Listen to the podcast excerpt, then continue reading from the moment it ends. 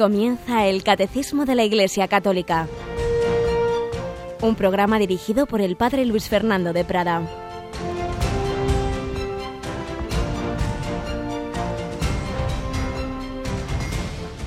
Alabados sean Jesús, María y José. Muy buenos días, queridísima familia de Radio María y bienvenidos a esta nueva edición del Catecismo. Hoy, en un día en que vamos a tener unos ratitos, unos momentos más allá del catecismo de programas especiales, porque como sabéis, un día al mes tenemos una programación especial de contaros novedades, de pediros vuestra ayuda, de recordar algunos puntos del, del, carisma de Radio María, de contaros las necesidades que tenemos concretas, de hablaros de nuestros proyectos misioneros, hoy con una novedad muy interesante. Pues bien, todo esto Vamos a hacerlo un poquito en este tiempo del catecismo, luego a las 11 de la mañana y a las 3 de la tarde. Me acompaña Yolanda Gómez. Buenos días, Yoli. Muy buenos días, padre.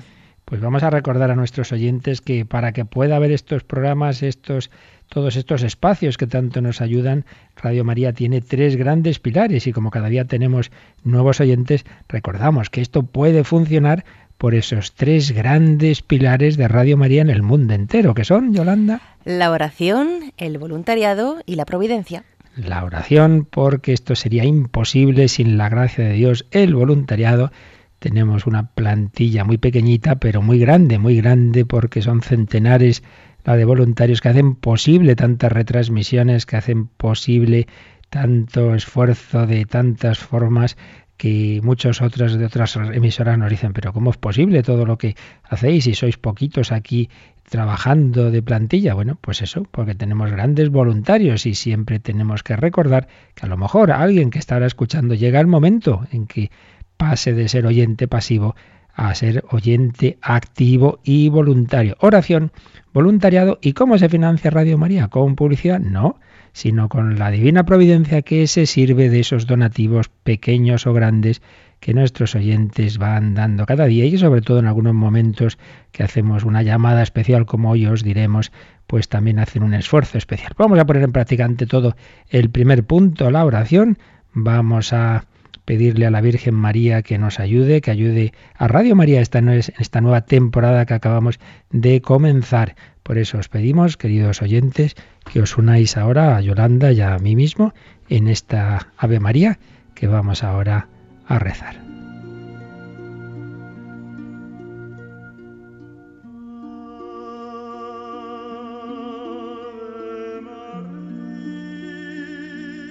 Rezamos juntos por todas esas intenciones, necesidades de Radio María, problemas, sitios donde no se puede escuchar, eh, nuestros bienhechores, nuestros oyentes que piden oraciones, enfermos, todo eso lo ponemos aquí en el corazón de María. Dios te, salve María, llena eres de gracia, el Señor es contigo, bendita tú eres entre todas las mujeres, y bendito es el fruto de tu vientre Jesús. Santa María, Madre de Dios, ruega por nosotros pecadores, ahora y en la hora de nuestra muerte. Amén.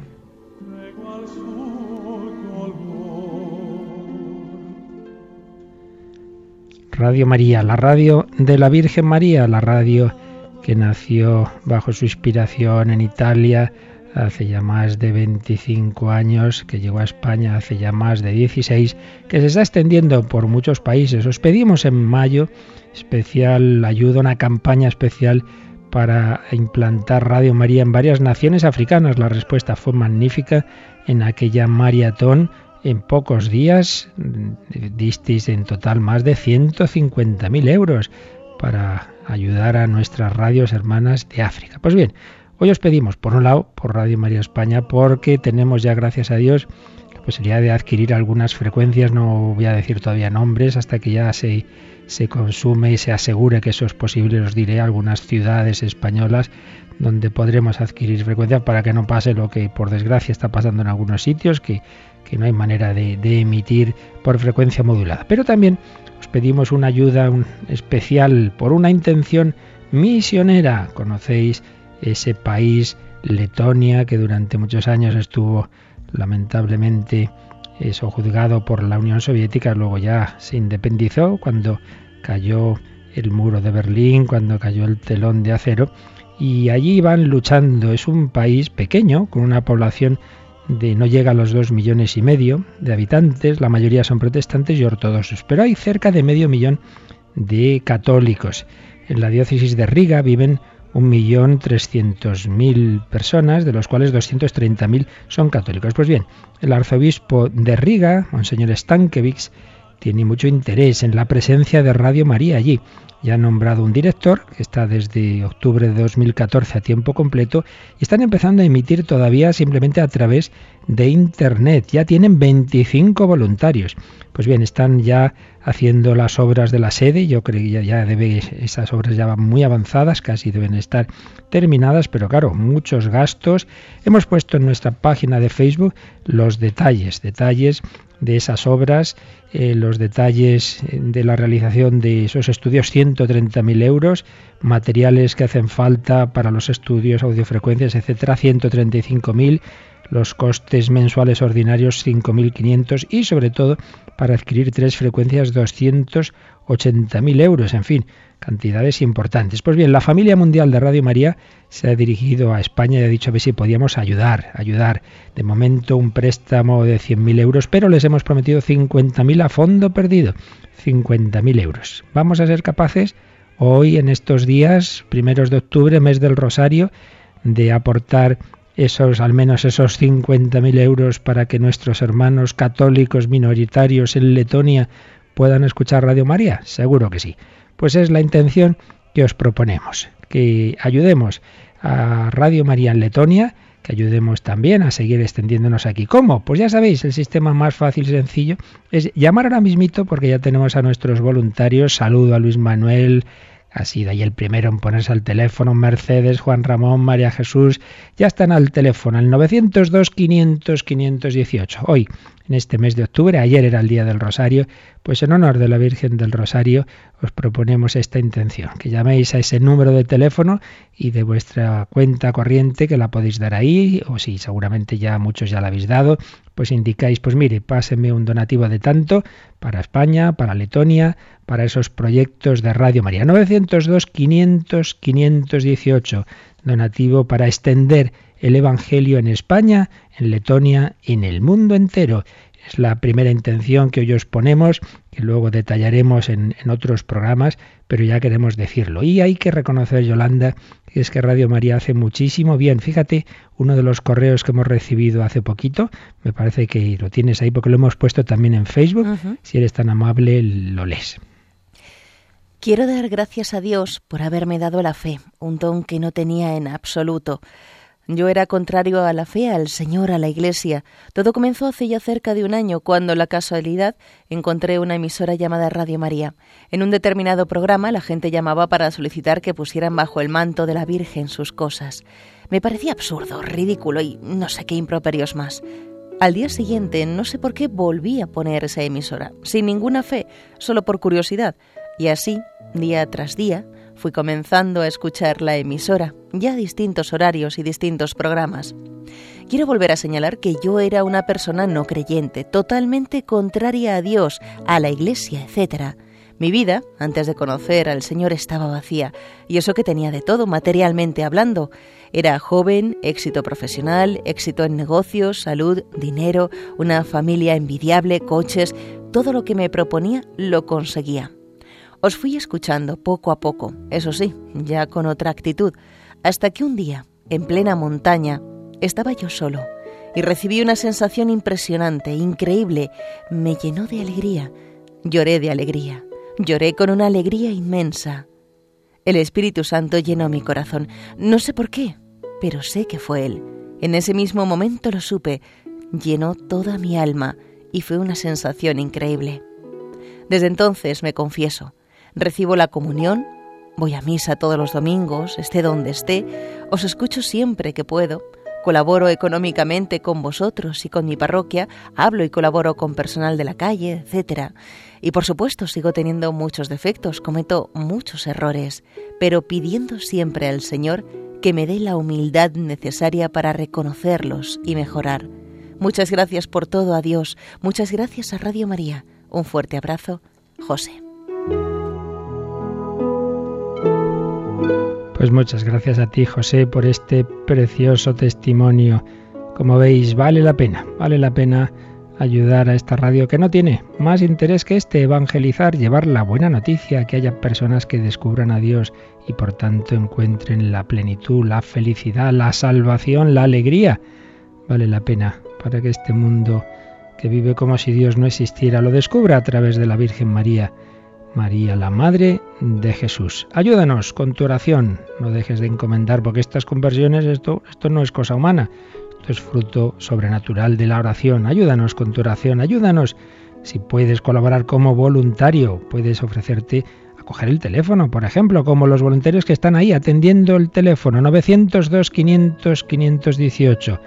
Puedes ser voluntario de muchas formas y puedes ayudar con tu donativo, un euro, dos euros para España, para Letonia o a lo mejor tienes la posibilidad de un donativo mayor, más grande. 902 500 518. No vas a llamar ahora, no vas a hacer ese donativo a Letonia en este mes de octubre, mes del Rosario.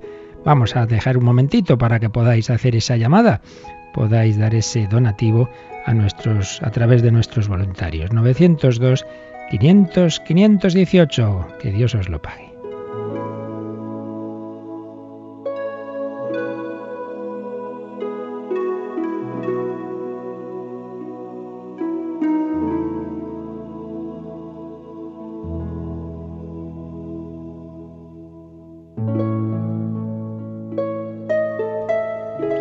Pero además de ese número de teléfono, además de poder hacer vuestros donativos o de informaros de cualquier aspecto relativo a Radio María, también hay, como sabéis, podéis hacer los encargos de esos CDs, de esos DVDs en los que muchas veces queréis volver a escuchar un programa o donde hacemos recopilaciones de programas o de temas interesantes y más o menos cada mes solemos sacar hacer una de estas recopilaciones la última fue precisamente la que hacíamos en cuatro DVDs de los, las catequesis que un servidor lleva en el catecismo durante dos años, más las conferencias que ponemos los sábados.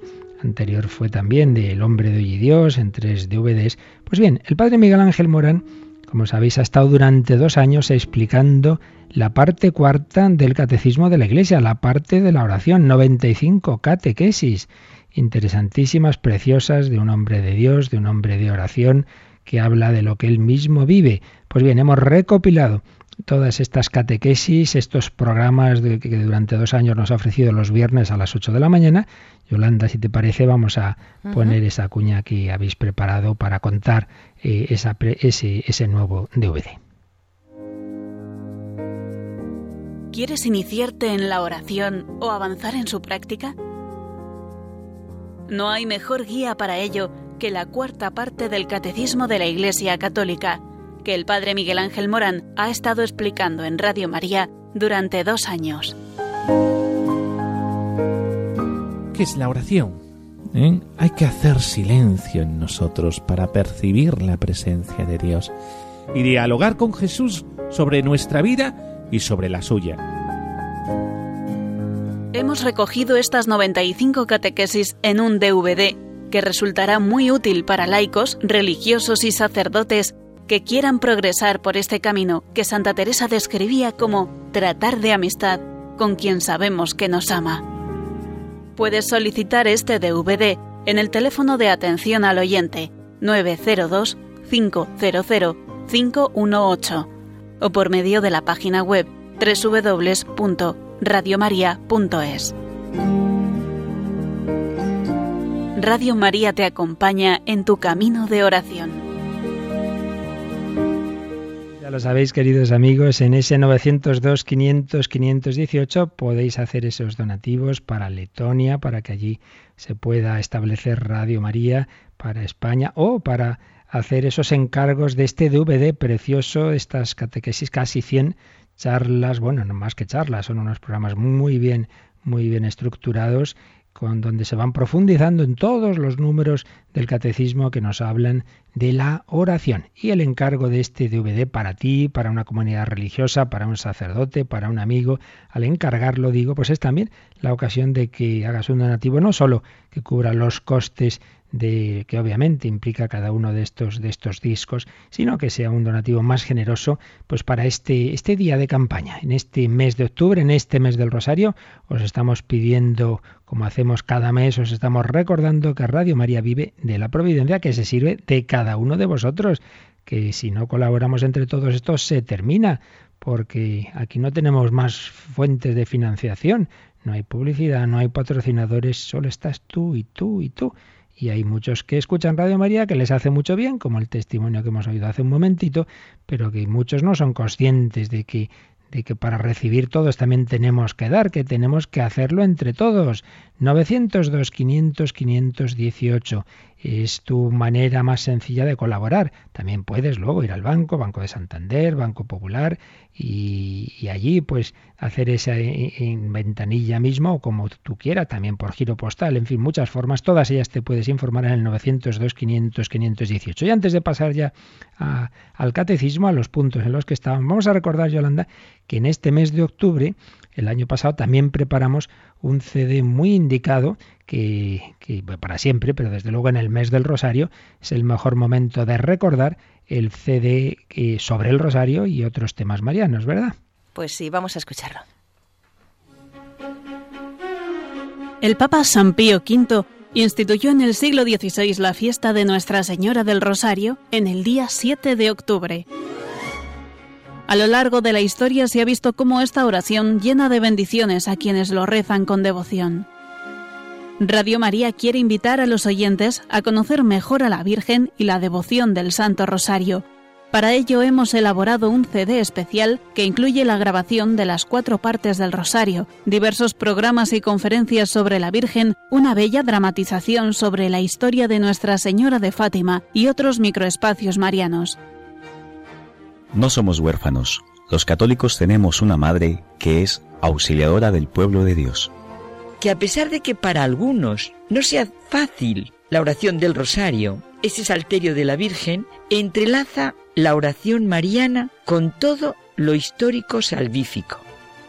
Y quiero encomendarte, Virgen Santísima del Pilar, España entera la concepción de la Inmaculada Virgen María es una razón profunda de esperanza. Lo que es capaz de hacer Dios cuando alguien se pone incondicionalmente en sus manos. Puedes pedirlo llamando al número de teléfono de atención al oyente 902 500 518 o en la página web www.radiomaria.es.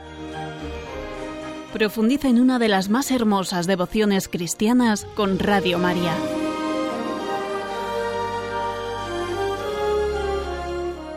Pues ya lo sabéis, queridos amigos, ahí están nuestros voluntarios, ahora ya son bastantes más para poder atender todas vuestras llamadas que en este día 8 de octubre os proponemos esas dos intenciones donativos que nos permitan seguir avanzando en Radio María España, pero también ayudar a nuestros hermanos de Letonia. Hemos prometido 50.000 euros para que los católicos y los no católicos que reciban el mensaje de la radio de la Virgen en ese país, en Letonia, ayudarles entre todos. Allí andan en condiciones pues todavía mucho más difíciles que las nuestras. Por eso, solidaridad en la Iglesia, en Radio María, de ayuda. 50.000 euros para Letonia. Entre todos seguro que lo conseguimos. Una intención y segunda esos dos esos dos discos que os recomendamos en este mes para vosotros o para regalar el DVD de recopilación de todos los programas del Padre Miguel Ángel Morán sobre la oración, la oración en la parte cuarta del catecismo y este CD que preparábamos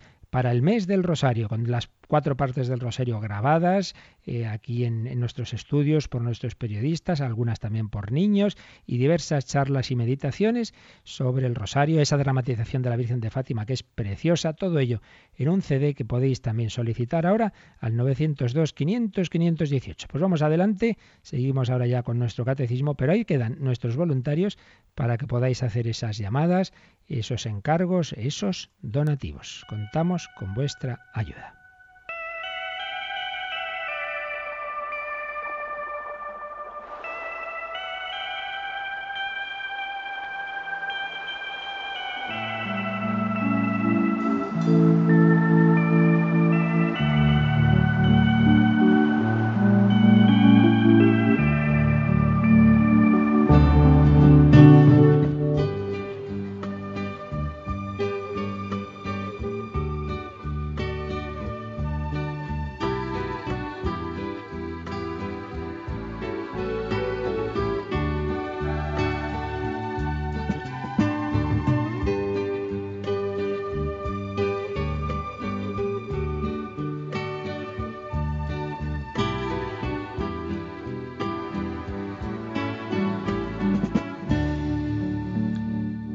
Has venido a la orilla, el Hijo de Dios que se hizo hombre por nosotros, es lo que estamos viendo en el catecismo. Verdadero Dios y verdadero hombre. Vimos cómo todo eso está, eh, esa fe está profesada en todo el Nuevo Testamento, anunciada en el Antiguo. Vimos cómo cada autor sagrado tiene con una perspectiva distinta, pero todos coinciden en esas grandes verdades clave que Jesucristo es Dios desde la eternidad, que se ha hecho hombre, verdadero Dios, verdadero hombre, pero que es un único sujeto, una única persona, diremos después. En aquel momento pues no tenían la terminología, pero aparece clara esta, esta unidad, que es uno, el que es eterno, el que ha creado el mundo y el que ha muerto en la cruz. Eh, como Dios hace milagros y perdona pecados y le llamamos Señor y, calma las tempestades, pero como hombre tiene hambre, tiene sed, tiene sueño o puede morir en una cruz. Y estas verdades que están en el Nuevo Testamento son las que la Iglesia ha ido profundizando en su reflexión teológica, defendiendo frente a las herejías. Veíamos en el número 464 que la Iglesia debió defender y aclarar esta verdad de fe, que Jesucristo es verdadero Dios y verdadero hombre, durante los primeros siglos, frente a herejías que la falseaban. Vimos que básicamente las herejías eran o bien negar la plena humanidad de Jesús, bueno, eso era un cuerpo aparente, el docetismo, parecía, parecía eh, humano, pero no es que lo fuera realmente, una apariencia de humanidad. En el lado contrario, negar que fuera verdadero Dios. Bueno, era un hombre especial que fue adoptado por Dios en el bautismo, sería la versión adopcionista, eh, fue adoptado, de ahí adopcionismo, y entonces, bueno, es hijo de Dios adoptivo, pero no es que sea verdaderamente hijo de Dios. Negación de la humanidad, negación de la divinidad. Eh, los planteamientos gnósticos y míticos. Bueno, Jesús no es que fuera un personaje histórico, es algo así como esos dioses de, de los mitos griegos, romanos, etcétera. En fin, desde el primer momento pues lógicamente hubo quien no aceptaba la fe y entonces la Iglesia hace esa reflexión eh, sobre su propia fe. Grandes autores, ayer recordábamos tres, tres de los primerísimos, que además los tres fueron mártires, San Ignacio de Antioquía, San Ireneo, San Justino. Y hoy vamos a recordar en la tradición africana a un gran autor, este poco más peculiar su vida, un poco controvertido, tuvo a veces momentos en que se, fue a uno de los grupos, se llama montanismo, en que tuvo algún tema eh, confuso, pero sin embargo, a pesar de todo, tiene pues una gran importancia en la historia de la teología, porque es el primero que escribe en latín toda una gran reflexión sobre Jesucristo y acuña muchísimos términos. Eh, se, habla hasta de un millar de neologismos en, latín eh, para la teología. Nos referimos a Tertuliano, Tertuliano, que pues se perdieron las noticias sobre él hacia el 220, hacia finales del siglo anterior, al 197, ya comenzábamos a conocer obras suyas. La cristología de Tertuliano eh, va a acentuar que Jesucristo tiene una humanidad íntegra, alma y carne, frente a aquellos que no veían en, Jesús esa plenitud de la humanidad. Algunos decían que la carne era aparente, otros que no tenía alma, porque en lugar del alma estaba simplemente esa persona divina, el logos, pues él va a acentuar esa humanidad plena de Jesucristo. Y va a decir que para salvar nuestras almas, Cristo tenía que tener un alma. Esto es un argumento que se va a emplear mucho en la historia de la teología de los primeros siglos, el argumento soteriológico. Soteriológico quiere decir de salvación. Para que nosotros seamos salvados, eh, Dios ha, ha asumido todo nuestro ser. Para salvar mi carne, el verbo se hace carne. Para salvar mi alma, el verbo asume un alma humana. Vamos a leer un pasaje de, esta, de una obra de Tertuliano, de carne Christi, de la carne de Cristo. Dice, si todo esto es falso, también nuestra fe, y será un fantasma todo lo que esperamos de Cristo. Ningún sufrimiento le han infringido a Cristo si no ha sufrido verdaderamente. Aleja así la única esperanza del mundo entero. Si está refiriéndose a esos herejes que no creen que Jesús tenga esa verdadera humanidad y pues entonces no estamos salvados. Todo lo que es indigno para Dios a mí me aprovecha. Puede parecernos indigno, pues que haya sufrido, etcétera, pero eso es para mi salvación. Estoy salvado si no me escandalizo de mi Señor. Quien se avergüence de mí, dijo Jesús, también yo me avergonzaré de él. El Hijo de Dios ha sido crucificado. No es una deshonra, porque ha de ser una deshonra. El Hijo de Dios ha muerto. Es creíble porque es absurdo. Y Tertuliano, el tema de relación entre fe y razón tenía algunas posturas en que no valoraba mucho la razón. Él sobre todo decía, bueno, por entonces la fe puede parecer absurdo, pues, pues razón de más para creerlo porque Dios es, es así. Bueno, ahí habría cosas que matizar, pero nos quedamos con lo esencial, esa fe suya en que realmente el Hijo de Dios ha muerto y sepultado ha resucitado. Es cierto, porque es imposible, de nuevo, como esas paradojas, ¿no? de lo que supera nuestra razón. Pero ¿cómo serán verdad en él estas cosas si él mismo no fue verdadero? Si no tuvo verdaderamente en sí lo que había de crucificar, lo que debía morir, lo que debía enterrar y resucitar, es decir, esta carne irrigada de sangre, conformada con huesos, entretejida de nervios, llena de venas. Veis, está siempre respondiendo a esos herejes que pensaban que no había asumido el Hijo de Dios, el Verbo Eterno, no había asumido una verdadera carne. Esa carne que experimentó el nacer y el morir, humana, sin duda, como nacida de hombre y por tanto mortal. Esa carne estará con Cristo, hombre e hijo de hombre.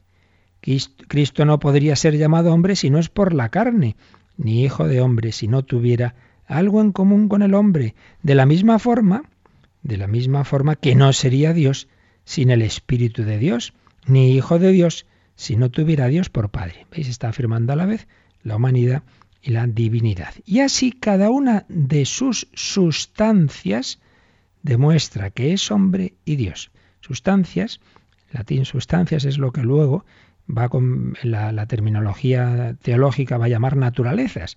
Cristo tiene dos sustancias, dos naturalezas, la divina y la humana. Pero fijaos que clarito lo dice. De nuevo, esto que os estoy diciendo estos días, frente a los que se dicen esa tontería de que fue en el concilio de Inicia en el 325, cuando ya la Iglesia diviniza a Cristo, entonces le hace Dios como si antes no lo tuviera claro desde el primer momento, desde el Nuevo Testamento o desde San Ignacio de Antioquía, como leíamos ayer, o Tertuliano, como estamos leyendo ahora mismo. Dos sustancias, divina y humana, demuestran, dice, que es hombre y Dios. De ahí que sea nacido y no nacido. Claro, nacido en cuanto hombre de María Virgen, no nacido, en el sentido de que eternamente, eternamente procede del Padre, carnal y espiritual. Aquí espiritual se refiere a su divinidad, débil y poderoso, débil en su humanidad, poderoso en su divinidad, moribundo y viviente. Cristo como hombre pues puede morir y murió de hecho. La propiedad de las condiciones divina y humana es mantenida distinta por la igual realidad de cada una de las naturalezas. Aquí sí que usa la palabra naturaleza. Mm, propiedad de las condiciones, lo que os decía, el ejemplo que os ponía de, de, que una sola persona puede tener un brazo metido en un barreño de agua muy caliente y otro brazo en un barreño de agua muy frío. Entonces, en un, en un brazo tiene calor y en otro frío. Pues sí, Cristo, la única persona, el Hijo de Dios eterno, en una naturaleza puede sufrir, tener tristeza, etc. Y en la otra, en cambio, en su divinidad, pues no puede sufrir en el sentido habitual de la palabra, no puede morir, etc. Con la misma fe, los milagros procedentes del Espíritu de Dios prueban que es Dios y los sufrimientos que la carne de la carne es del hombre. Si no hay milagros sin espíritu, tampoco hay sufrimiento sin carne. Si la carne con sus sufrimientos es ficticia, entonces también el espíritu con sus milagros es falso. ¿Por qué divides a Cristo con tu mentira? Todo él fue verdad. Como veis, de distintas formas está repitiendo la misma idea. Hay un único Cristo, pero ese único Cristo tiene dos sustancias, dos naturalezas con distintas propiedades, las de la divinidad y las de la humanidad. Entonces, por un lado, Tertuliano se opone a esta herejía que fue el docetismo gnóstico, el docetismo, la apariencia de humanidad. Cristo sería un personaje caído del cielo eh, que parecía hombre, pero realmente no tenía cuerpo humano, no tenía un alma humana, no tenía una auténtica naturaleza humana. Pues no, de eso nada.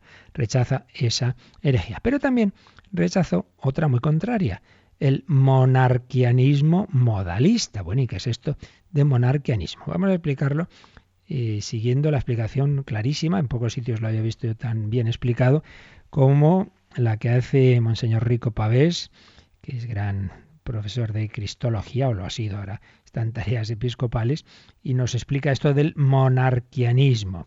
Como sabemos, es una palabra que tiene dos, está compuesta de dos raíces, moné, mono, uno, arque, principio. Por tanto, quiere decir un solo principio, un solo principio. A ver, monarquianismo, ¿se puede entender bien? Puede ser ortodoxo y se puede entender mal, puede ser herético. Monarquianismo es una forma de monoteísmo que admite un solo principio, Dios. Bueno, está ahí, muy bien. Si entendemos por monarquianismo que hay un solo Dios, está claro. Más aún, podemos entenderlo también bien eh, aceptando la Trinidad y diciendo que en la Trinidad hay un solo principio. Se puede entender bien, porque es verdad que, las, que, que hay tres personas, pero que solamente hay una de ellas, que es el Padre, que es fuente de todas las demás. El Padre es principio sin principio. El Padre no procede de ninguna persona, mientras que el Hijo procede del Padre. El Hijo es engendrado del Padre y el Espíritu Santo procede del Padre y del Hijo. Por tanto, se puede entender bien el monarquianismo, que hay un solo principio sin principio, si nos referimos a que es verdad que hay una única persona, que es el Padre, que es la, única que no procede de otras, y en cambio el Hijo y el Espíritu Santo proceden del Padre. Entonces, si se entiende así, y no en el sentido de que el Hijo y el Espíritu Santo sean inferiores al Padre en cuanto a la divinidad, que por el hecho de proceder de Él sean menos Dios, si no se dice esto, pues se podría entender de forma ortodoxa este monarquianismo. Incluso se podría entender una cierta subordinación del Hijo y del Espíritu Santo al Padre, en tanto en cuanto, en este sentido, en cuanto mm, quiera decir que dependen del Padre, que proceden del Padre, pues sí. De hecho, en el Evangelio, sobre todo de San Juan, pues muchas veces Jesús dice esto, ¿no? Yo no puedo hacer nada sin el Padre, yo, digo lo que me dice el Padre. En este sentido, pues es el Hijo procede del Padre y el Hijo eh, escucha y obedece al Padre. Pero no en el sentido de que sea menos Dios, eh, de, que eh, implique una especie de inferioridad. Por tanto, se puede entender bien el monarquianismo cuando se acepta en, en estos términos que acabo de decir, que el Hijo y el Espíritu Santo, es verdad, que proceden del Padre, pero no que sean por ello menos Dios o que no sean tan, e, tan eternos como el Padre. Pero en general el monarquianismo cayó en la herejía, fue heterodoxo, porque no sólo afirmó la unidad y unicidad de Dios, no sólo afirmó que el Padre es el único, la única persona que no procede de otra, sino que también llegó al final a decir que en realidad hay una sola persona divina, una sola persona divina. Y esto a su vez eh, se, pudo, se, se, expresó en dos modalidades, en dos tipos de herejía monarquiana. Una, el modalismo. ¿Qué quiere decir eso de modalismo? Pues que las personas, las tres personas de la Trinidad, en realidad son simplemente modos, de ahí modalismo, modos diferentes de manifestarse el único Dios unipersonal. En realidad hay una única persona, pero esa única persona a veces actúa como Padre, a veces como Hijo y a veces como Espíritu Santo, pero es que solo es una persona. Claro, eso ya es herético, porque nosotros sabemos que hay una distinción real entre el Padre, el Hijo y el Espíritu Santo. Pero estos modalistas decían que entonces habría tres dioses y entonces rechazaban eh, esa distinción de personas. Y hay otra forma de monarquianismo heterodoxo que es el subordinacionismo, en el sentido de que el Padre es el único Dios en sentido propio, y el Hijo y el Espíritu Santo son pues como dioses inferiores al Padre, en realidad son criaturas del Padre, no han existido siempre, han sido creadas de alguna manera por el Padre. Esto ya aparece en un autor eh, que se llama Noeto, contra el cual escribió un tratado San Hipólito de Roma, el cual decía que este Noeto decía que Cristo es el Padre y que es el Padre quien nació, murió, sufrió y murió. Bueno, aquí sería de nuevo el modalismo, decir que hay una sola persona. También eh, esta opinión fue llamada patripasianismo. Patripasianismo. ¿Qué quiere esto decir? Pasianismo de pasión. Pues que el Padre es el que sufrió la pasión, puesto que si solo hay en el fondo hay una persona, esa persona pues eh, aparece como hijo en la pasión y sufre él. En realidad el que muere es el padre porque, porque no hay otra persona, ¿no? Eh, entonces es una forma de, modalismo también, aunque el gran eh, exponente y representante del modalismo fue un tal Sabelio. Por eso también se llama sabelianismo a esta herejía modalista. Bueno, seguramente os habéis perdido más de cuatro, no pasa nada. Lo que estamos simplemente recordando eh, entre las herejías que tuvo que luchar la Iglesia, y concretamente Tertuliano, están estas formas de monarquianismo heterodoxo que o bien decían que las tres personas no son auténticas personas reales, no hay una distinción real entre ellas, son, son modos simplemente de manifestarse una única persona, o bien la otra versión del monarquianismo que eh, dice que en realidad el Hijo y el Espíritu Santo no tienen la plena divinidad, que esa divinidad es sólo del Padre. Pues bien, son herejías contra las que luchó Tertuliano, como también habíamos visto, eh, ya habían puesto los fundamentos contra este tipo de errores los autores que ayer vimos, San Ireneo, San Ignacio de Antioquía y San Justino. Dice Tertuliano, en Cristo vemos una doble sustancia, no confusa, sino unida en una única persona, Jesús, Dios y hombre, Dios y hombre. Y hasta tal punto quedaron salvaguardadas las propiedades de cada una de las dos sustancias, que el Espíritu pudo obrar en él sus propias acciones, a saber, prodigios, obras y signos, y la carne ejercer sus propias pasiones, sentir hambre bajo la mirada del diablo, sed ante la samaritana, llorar por Lázaro, tener angustia ante la muerte y finalmente morir. Pero porque ambas sustancias actuaban de forma distinta según su propia naturaleza, por eso tuvieron cada una una actividad y un final propio. ¿Veis? Está volviendo a insistir en la doble condición, doble sustancia, lo que llamaremos luego doble naturaleza, en la única persona. Todo esto estaba anticipando dos siglos y medio antes del concilio de Calcedonia, año 451, lo que este concilio va a definir sobre Cristo y que todos nosotros pues hemos aprendido, espero, desde pequeños en el catecismo, ¿no? Que, que en Cristo hay una sola persona, una persona divina y dos naturalezas. Todo esto pues ya lo formulaba Tertuliano. Así pues, como la Iglesia partiendo de la revelación, no inventándose nada, sino lo que había recibido del propio Jesucristo y la luz del Espíritu Santo y el testimonio apostólico, todo lo que estaba en el Nuevo Testamento, rezándolo, profundizándolo, pues cada vez va precisando más esa fe que estaba ya ahí, que estaba claramente profesada en esa primera generación cristiana eh, que tenemos representada, por ejemplo, en Santo Tomás, que se postra ante Jesús y le dice, Señor mío y Dios mío, mi Señor y mi Dios, pero a la vez que toca las llagas de Cristo, porque es Dios y es hombre, es hombre y es Dios.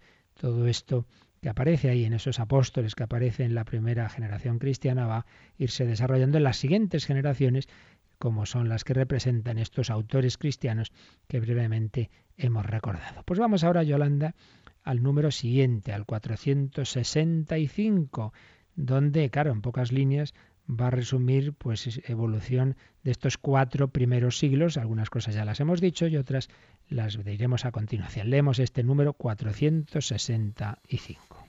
Las primeras herejías negaron menos la divinidad de Jesucristo que su humanidad verdadera, docetismo gnóstico. Desde la época apostólica, la fe cristiana insistió en la verdadera encarnación del Hijo de Dios, venido en la carne. Pero desde el siglo III, la Iglesia tuvo que afirmar frente a Pablo de Samosata en un concilio reunido en Antioquía que Jesucristo es Hijo de Dios por naturaleza y no por adopción. El primer concilio ecuménico de Nicea en el año 325 confesó en su credo que el Hijo de Dios es engendrado, no creado, de la misma substancia, en griego homousion, que el Padre, y condenó a Arrio, que afirmaba que el Hijo de Dios salió de la nada y que sería de una substancia distinta de la del Padre. Un número largo, denso, madre mía, no sabéis la de teología que hay aquí metida, la de siglos, la de discusiones, la de obras teológicas que se resumen aquí en unas líneas, lo que fueron pues muchísimos esfuerzos de precisión. La primera parte de este número, pues básicamente ya la hemos explicado. Las primeras herejías negaron menos la divinidad de Jesucristo que su humanidad verdadera, porque las primeras herejías fueron de ese tipo gnóstico que hemos dicho, docetismo, docetismo, doqueo, aparecer, apariencia. Cristo parecía hombre, pero no es que lo fuera. Ese cuerpo era una especie de, disfraz, como si vamos a un baile de disfraces con un vestido que de algo que no somos. Pues Cristo llevaba el vestido de que parecía hombre. Ese es el docetismo de los gnósticos.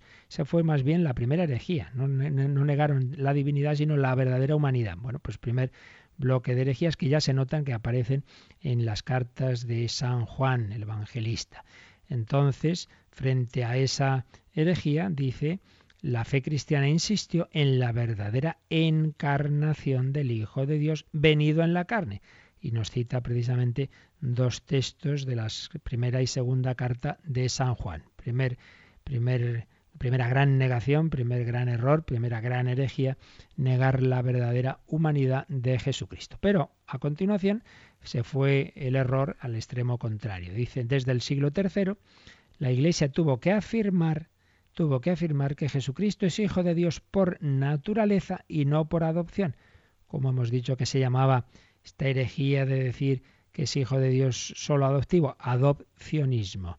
En realidad Jesús era un hombre, un hombre muy grande, especial, y entonces el Dios lo adopta en el bautismo en el Jordán, como nosotros, ¿no? Cuando somos bautizados somos hechos hijos adoptivos de Dios, pues bueno, entonces Jesús, ese hombre, ese hombre Mesías, fue adoptado por Dios, le hace hijo, pero es como un hombre que queda así como divinizado, pero no es que eternamente fuera hijo natural de Dios, hijo eterno, hijo Dios de no, esa es otra herejía, la contraria, que si la anterior negaba la plena humanidad, esta niega la plena divinidad. Entonces la Iglesia frente a esta herejía dice, y concretamente frente a uno de sus principales representantes, Pablo de Samosata, tuvo un concilio en Antioquía donde se definió que Jesucristo es hijo de Dios por naturaleza y no por adopción. Y ya la segunda parte del número nos, va, nos ha hablado del primer gran concilio ecuménico, que fue el de Nicea. Decíamos el otro día que hay siete grandes primeros concilios ecuménicos en la Iglesia. Ecuménicos quiere decir universales, de toda la Iglesia, porque los otros son locales. El de Antioquía, pues eso, un concilio local, hubo muchos concilios locales, se reunían, claro, en aquella época no había las comunicaciones de hoy día, no era tan fácil coger un avión, irse a Roma o irse a Antioquía, ¿no? Entonces se reunían obispos por zonas ante los problemas que surgían en esa zona. Entonces esos son concilios locales. Pero la Iglesia lo que sobre todo le da valor y donde creemos que está la garantía de la infalibilidad es en los concilios universales, los concilios ecuménicos. Y hay siete primeros grandes concilios, el primero de los cuales es el de Nicea del año 325. Y vamos a ir viendo estos próximos días cómo esos concilios van a ir precisando la fe de siempre, pero que la van precisando con terminología cada vez más exacta frente a los errores que iban surgiendo.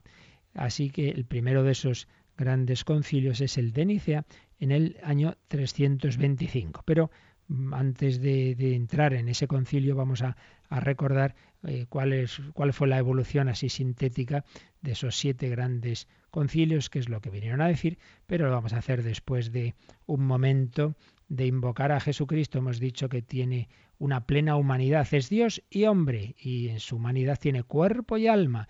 Es lo que aparece esa preciosa oración que algunos creen que de San Ignacio de Loyola no era suya, sino que él la recomienda al principio de los ejercicios espirituales, el alma de Cristo.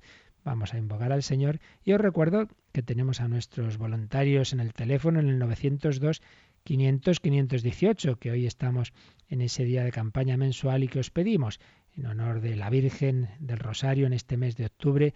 Pedimos ese donativo sobre todo para ayudar a nuestros hermanos en Letonia. Queremos, hemos prometido al menos 50.000 euros para que puedan allí establecer Radio María en Letonia, entre Radio María España y otras Radio Marías. Queremos ayudarles en ese empezar Radio María en ese país antes oficialmente ateo bajo la Unión Soviética, pues que en ese país se desarrolle la fe con la ayuda de Radio María. 902 500 518 podéis llamar ahora mismito mientras oímos esta canción para dar ese donativo que nos ayude, que les ayude a nuestros hermanos en Letonia.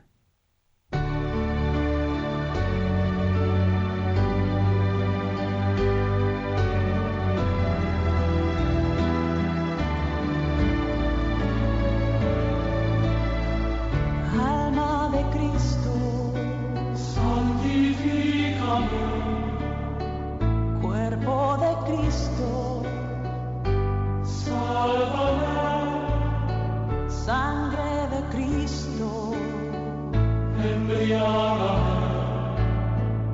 Agua del costado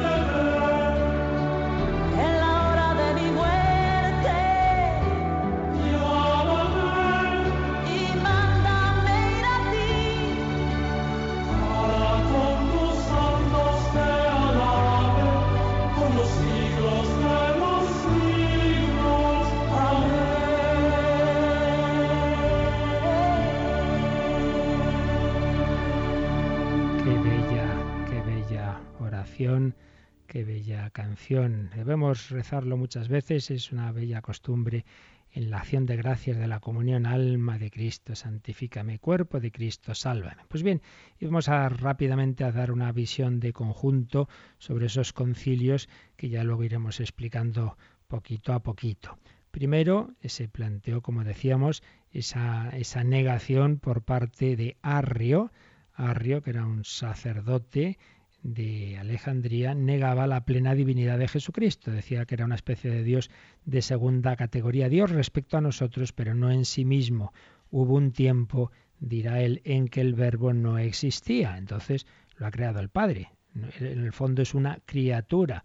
Bueno, esta herejía, por desgracia, es también actual hoy día. Hay formas nuevas de arrianismo. Cristo, el Hijo, el Hijo de Dios, no es Dios en sí mismo, sino solo respecto de nosotros, puesto que es nuestro creador. Entonces Arrio admitía, sí, las fórmulas de la escritura, pero las interpretaba en un sentido distinto al que la Iglesia siempre las había interpretado. Y entonces ese concilio que se reúne en Nicea pues va a decir, no, no, no, no, esto que está diciendo este señor no es la fe de la Iglesia, no es lo que está en el Nuevo Testamento, no es lo que nos han transmitido los apóstoles. Pero como las fórmulas bíblicas, él, este arrio, las interpretaba como le, le parecía, entonces se dice, bueno, pues vamos a dejarlo más claro. Y es cuando se precisa con ese credo que, que no sabemos todos muy bien y dice, no, no, Jesucristo es Dios de Dios, luz de luz, Dios verdadero, de Dios verdadero, engendrado, no creado, antes de todos los siglos, consustancial con el Padre, etcétera. Esas expresiones ya, ya digo, ya lo precisaremos. Eso es el primer gran concilio. Muy bien, el de Nicea, primer gran concilio ecuménico. Está claro, Cristo es Dios verdadero. Bueno, pero entonces, ¿cómo se explica la unión entre la divinidad y la humanidad? ¿Cómo explicar la unidad de Cristo en la duplicidad de naturalezas? Y aquí puede haber, eh, los errores pueden ser, o bien, no se acepta la plena humanidad de Jesucristo, sí es hombre, pero no del todo, en el sentido de que, por ejemplo, no tiene alma, no hace falta que tenga alma humana, porque ya, como ya es Dios, ¿para qué necesita un alma humana? Ese sería uno de los errores.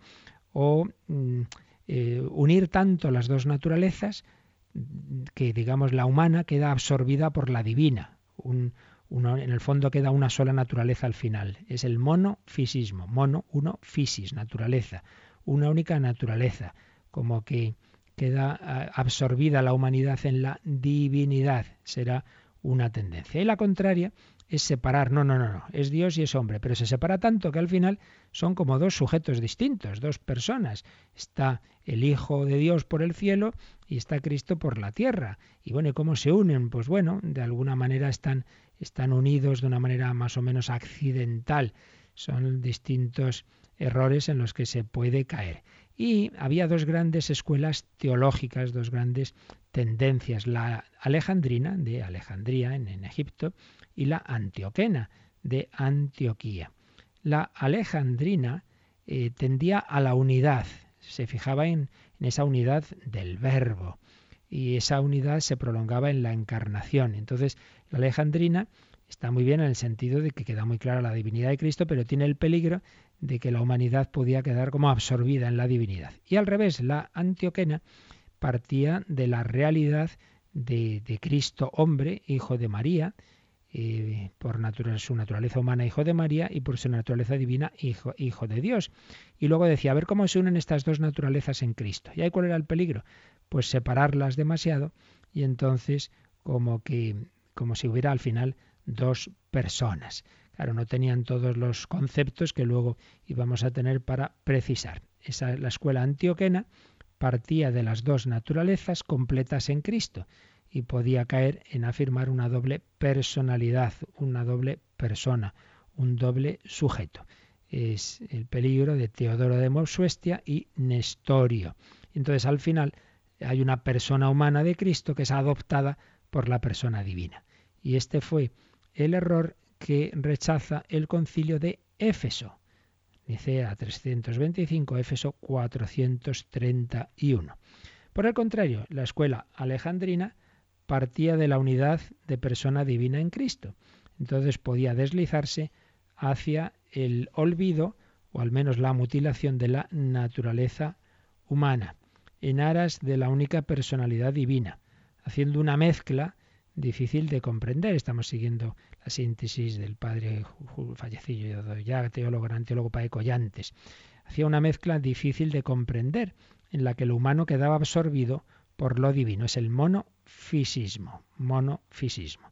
Y una postura intermedia fue la de Apolinar de la Odisea, de la escuela de Alejandría, que decía que para que se unieran las dos naturalezas, la divina y la humana, se unían de manera que la naturaleza humana no estaba completa, no tenía alma, y el verbo, el logos, hacía las veces de alma. Entonces están muy unidas porque, claro, en vez de un alma humana, es el logos directamente, la persona divina, la que mueve el cuerpo de Cristo. Bueno, pues el concilio de Éfeso 431 corrige las desviaciones de los antioquenos, definiendo la unidad de persona divina en Cristo, y el concilio de Calcedonia 451, 431 Éfeso, 451 Calcedonia, corrigió las desviaciones contrarias de algunos alejandrinos, defendiendo la integridad de las dos naturalezas completas, unidas en la unidad de persona divina.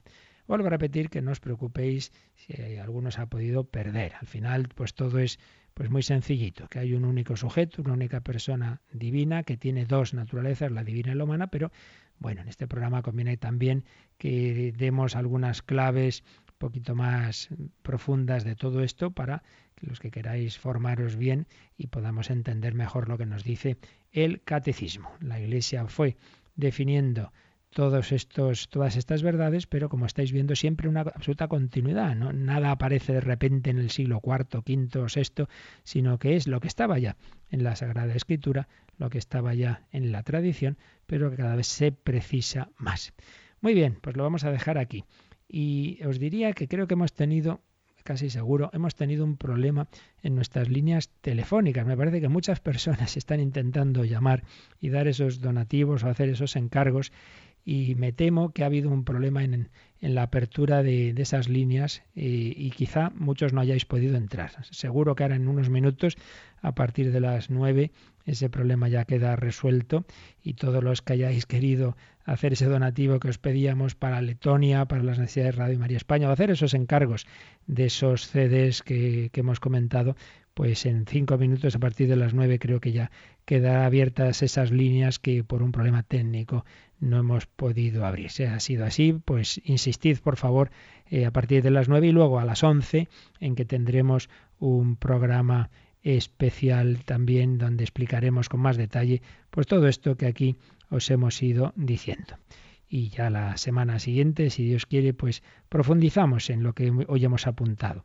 Ese concilio de Nicea, esa definición de la plena divinidad de Jesucristo y explicamos un poquito ese credo eh, que se completa en Constantinopla, otro concilio ecuménico que es el que el credo largo que decimos, ¿verdad?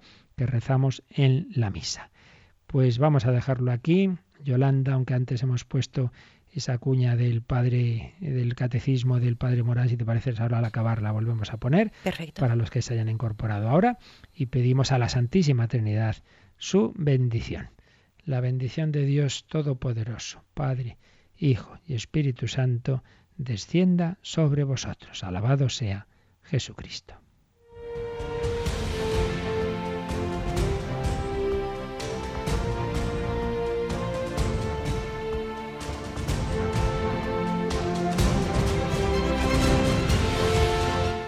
Han escuchado en Radio María el Catecismo de la Iglesia Católica.